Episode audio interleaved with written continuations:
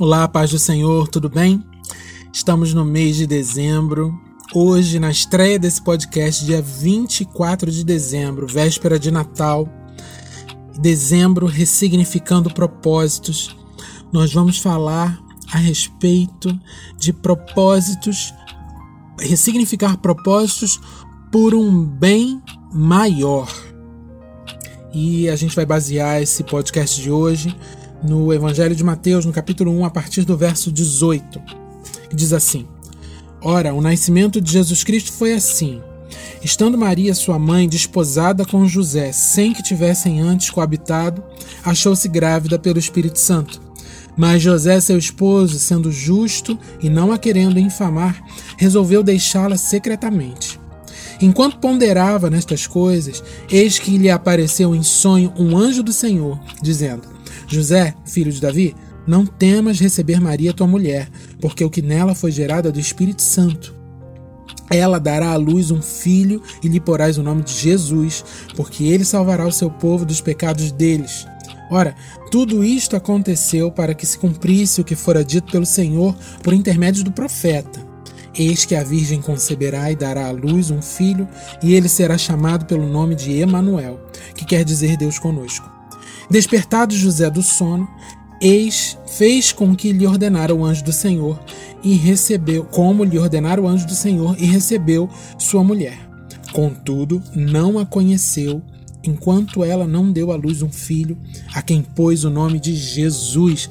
Essa história é muito conhecida, claro que é conhecida por você, é conhecida por cada um de nós, mas cada, cada hora que eu leio, cada vez que eu leio, cada momento que eu leio essa passagem, eu fico imaginando a loucura na cabeça de Maria, de José, que deve ter sido para uma situação dita inaudita. Algo inaudito é algo que nunca antes havia acontecido. O próprio Espírito Santo concebeu, fez com que Maria concebesse no seu ventre Jesus, Deus encarnado. Então, algo nunca antes acontecido com ninguém, nenhum momento da história da Terra, tinha que assustar José. E José, por um momento, pensou em abandonar Maria, óbvio, por, por toda aquela situação, para que ela não ficasse mal falada, e nem ele, certamente, enfim. Deus deu um sonho a ele, explicou toda a situação para ele e ele decidiu cumprir aquele propósito na vida dele. Você imagina que o propósito de José seria fácil? Você imagina que todo mundo, toda a população, toda a vizinhança entendeu essa história? Acreditou nessa história? Você acha que o propósito de Maria foi fácil? Você acha que muita gente não acreditou, que não imaginou, não, não não creu que José, na verdade, tinha deitado antes de se casar com Maria. Então o propósito deles também foi difícil. Todos nós temos um propósito e eles aceitaram, receberam. José aceitou aquele propósito por um bem maior, porque o anjo deixou bem claro para eles ele salvará o seu povo dos pecados deles. José viu naquilo uma oportunidade, uma abertura, um portal aberto, um kairós de Deus, um momento oportuno para a salvação da humanidade. Ele não falou: olha, esse menino vai vir e vai salvar vocês dois. Esse menino vai vir e vai salvar você, vai resolver a tua vida, vai te dar um bom emprego, você vai ganhar muito dinheiro, vai prosperar muito na tua, na tua cidade.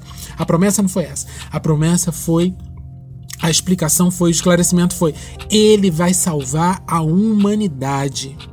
José aceitou aquele propósito, recebeu aquele propósito por um bem maior. Ele saberia, ele imaginou o que ele iria passar de achincalhamento, de fofoca, de apontamento de dedo, mas ele aceitou aquele propósito porque veio de Deus para a vida dele. Existe um propósito de Deus para a tua vida em prol de um bem maior, querido, em nome de Jesus.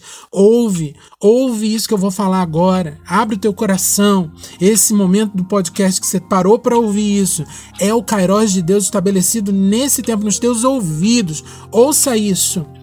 Jesus não veio te dar uma casa própria, curar a tua enfermidade, ele não veio é, resolver o teu problema com teu marido, ele veio salvar a humanidade e tem um propósito para tua vida, para que você se encaixe nessa missão de Deus para a humanidade. Amém?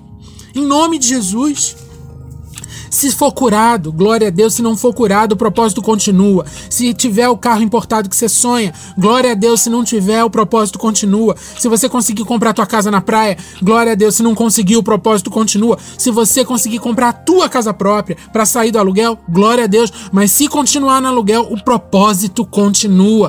Porque o propósito é maior, é por um bem maior, é para a salvação da humanidade. Não, é, é, é, um, é um mundinho fora do teu umbigo e do meu umbigo, entende? Então, ressignificar propósito é sair do nosso mundo, é parar de olhar para o umbigo e verificar e entender e se conscientizar de que a missão de Deus vai muito além de um só indivíduo. A história aqui não é não é sobre mim, não é eu. A história aqui é sobre nós. Somos um coletivo Somos um corpo de Cristo, somos uma nação de filhos de Deus e sacerdotes constituídos através de Jesus Cristo, que veio ao mundo e mudando a vida completamente, todos os planos de Maria e de José, por um bem maior. Recebe essa palavra no teu espírito. Você tem um propósito de vida que é que, que é para ser realizado por um bem maior que você mesmo. Recebe essa palavra no teu espírito em nome de Jesus. Feliz Natal.